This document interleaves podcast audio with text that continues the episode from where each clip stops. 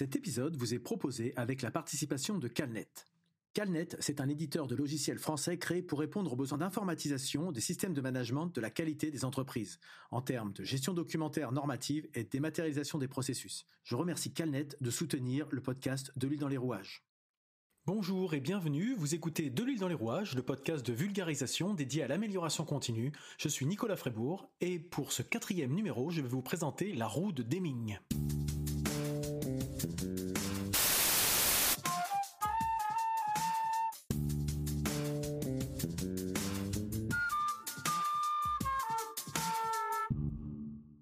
Préambule, euh, je suis toujours en phase de, démarrage de ce, projet. Alors c'est toujours euh, un moment important, euh, cette, période. Je tenais à vous remercier pour vos partages, vos retours, ainsi que le pic d'abonnement que j'ai pu connaître pour la newsletter de l'huile dans les rouages. Donc merci beaucoup à vous, c'est très très plaisant d'avoir ce type de retour.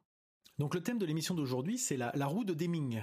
Donc Deming, D-E-M-I-N-G, euh, vous connaissez peut-être, c'est une représentation visuelle de ce qu'on appelle également le cycle PDCA, utilisé notamment en management de la qualité. Alors au-delà de la qualité, c'est une méthode qui est très utilisée pour toute démarche d'amélioration continue d'une organisation, que ce soit en production, RH, marketing, finance, logistique, etc., etc. C'est euh, une façon transverse de voir l'amélioration continue. Le cycle PDCA est d'ailleurs mentionné explicitement dans la norme ISO 9001 relative à la qualité, mais aussi dans la 14001 relative à l'environnement et à la 45001 relative à la sécurité, comme un moyen de management des processus et du système d'un organisme. Ce cycle PDCA étant associé à l'approche par les risques, mais j'y reviendrai une autre fois. Alors cette représentation visuelle a été popularisée par William Edwards Deming dans les années 1950, euh, qui lui a d'ailleurs donné son nom, mais l'idée du cycle PDCA a en fait été inventée par Walter Schwartz. Alors la représentation visuelle dont je vous parle, c'est une roue qui est euh, sur une pente donc euh, la roue est découpée en quatre quarts avec dans chaque zone une lettre du PDCA. J'y reviendrai plus tard, hein. je vous parle de PDCA depuis tout à l'heure. Donc avec sur cette représentation le temps qui est en abscisse et le niveau de qualité qui est en ordonnée. Donc en appliquant le cycle PDCA, plus on avance dans le temps, plus on élève notre niveau de qualité. Donc on a une démarche d'amélioration continue. Et ce qui est important à, à identifier, je vous en avais déjà parlé dans un précédent, c'est qu'on part forcément d'un point plus bas un moment. Il faut pas euh, se dire mais moi l'amélioration continue c'est pas pour moi parce que euh, c'est une montagne à gravir trop haute. Non, c'est progressif. On part d'en bas et plus on avance, plus on, s'améliore, plus on évolue. Sur cette représentation graphique, il y a également une cale qui apparaît. Alors pourquoi cette cale? Eh ben cette cale, elle, euh, elle symbolise le fait d'éviter de revenir en arrière.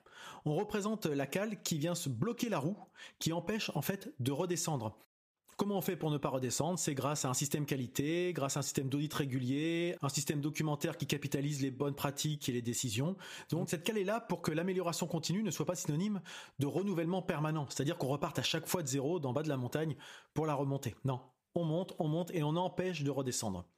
Ça illustre euh, l'expérience acquise aussi, la standardisation, la généralisation et l'efficacité des bonnes pratiques mises en place.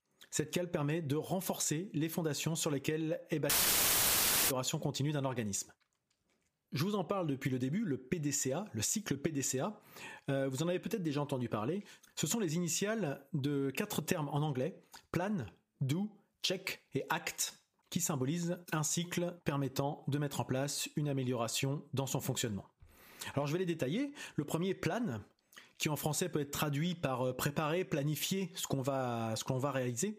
Donc ça consiste à élaborer un plan d'action en fait finalement. Donc planifier, préparer le travail à effectuer, établir les objectifs, définir les tâches à exécuter, spécifier les missions et les responsabilités de chacun et puis préciser des critères de performance. L'objectif de cette première étape consiste à planifier la réalisation en faisant attention à bien cerner le contexte, le périmètre, les effets, les impacts, etc. de ce que l'on va réaliser. Donc, il faut commencer par identifier et définir le problème ou le sujet en question. Donc, plusieurs outils et méthodes existent. Hein. Ça peut être du brainstorming, ça peut être euh, le Pareto, connu également de la règle du 80-20, le QQO-QCCP pour qui, quoi, où, quand, comment, combien, pourquoi, qui est une méthode euh, voilà qui permet de, bien poser les, problématiques. La problématique étant ensuite définie précisément, on peut ensuite chercher les causes de notre problème ou du sujet qu'on veut résoudre. Donc pour cela, on peut s'appuyer sur le diagramme euh, d'Ishikawa également appelée méthode 5M ou 6M. On peut s'appuyer sur les 5 pourquoi ou sur la méthodologie d'arbre des causes. Je pourrais revenir sur euh, les outils et les, méthodes dont je viens vous parler dans le prochain numéro de podcast, mais là, ça, serait trop long à, détailler. Et ensuite, identifier les solutions possibles et décider laquelle ou lesquelles retenir, pour enfin préparer la mise en œuvre de la solution sous forme de planning. Voilà pour la première partie, qui est donc le plan. Ensuite, nous avons affaire au do. Do, le verbe faire, euh, développer, réaliser, mettre en œuvre. Donc c'est la mise en œuvre de là ou des solutions retenues, c'est-à-dire faire les tâches prévues. L'étape suivante est le check. Check qui peut être traduit par contrôler, vérifier. Donc c'est l'évaluation des résultats par différentes mesures. Donc vérifier les résultats, mesurer et comparer avec les prévisions de la partie plane. Donc euh, pour cela, on peut utiliser des moyens de contrôle divers tels que des indicateurs de performance, des graphiques de contrôle, euh, voilà toutes, toutes sortes d'outils euh, qui peuvent vous permettre de, de contrôler, de vérifier les résultats. Alors à noter que cette phase check a évolué dans les années 80, puisque Deming l'a renommé, a renommé le check en study. Le C est devenu un S, donc study qu'on peut traduire par analyse. Donc check, c'était vérifier, c'était inspecter en fait finalement. Study, on est plus dans l'étude, dans l'analyse des résultats. Et cette dénomination, pour moi en tout cas, est plus en phase avec l'idée que je me fais de la notion de qualité aujourd'hui et d'amélioration continue. Il ne s'agit plus seulement de, vérifier que les plans, que les actions ont bien été, mais bien d'étudier, d'analyser les résultats pour mieux comprendre le processus euh, et puis éventuellement recadrer, réorienter euh, ce, qui ce qui a besoin de l'être. Donc on est vraiment dans une approche de retour d'expérience. Et donc, on change de l'image euh, de l'application, je dirais bête et méchante, qui a donné justement cette mauvaise image aux démarches qualité pendant des années, mais bien dans la compréhension des clés de réussite ou de dysfonctionnement qu'on peut rencontrer dans un organisme. Alors attention à cette phase, à ne pas transformer cette étape en un outil managérial de sanction qui consisterait à aller chercher des coupables quand il y a des dysfonctionnements ou des problèmes rencontrés. Ça modifierait pour moi l'esprit de la démarche avec un risque que j'ai pu rencontrer d'ailleurs euh, assez contre-productif que les équipes se mettent à vouloir cacher des choses pour ne pas que ça apparaisse et pour pas se, faire euh, sanctionner. Euh, exemple, quand il y a des non-conformités qu'on ne fait pas remonter, que on cache des choses en audit et des choses comme ça, on n'est pas dans une démarche d'amélioration continue quand tout le monde ne joue pas le jeu. Donc il faut créer ces conditions de confiance pour que tout en bout de course. Enfin, la dernière phase du PDCA, c'est ACT, pour agir, ajuster, standardiser, implémenter, améliorer, corriger. Voilà plusieurs euh, derrière ce, ce mot acte, il peut y avoir plusieurs euh, plusieurs approches et c'est un point clé de l'amélioration continue puisque euh, ça consiste donc à agir, corriger et prendre les décisions qui s'imposent. Donc on identifie les causes des dérives entre ce qu'on avait prévu et ce qui s'est vraiment réalisé et éventuellement identifier de nouveaux points d'intervention, revoir les processus si nécessaire, revoir l'organisation, etc., etc.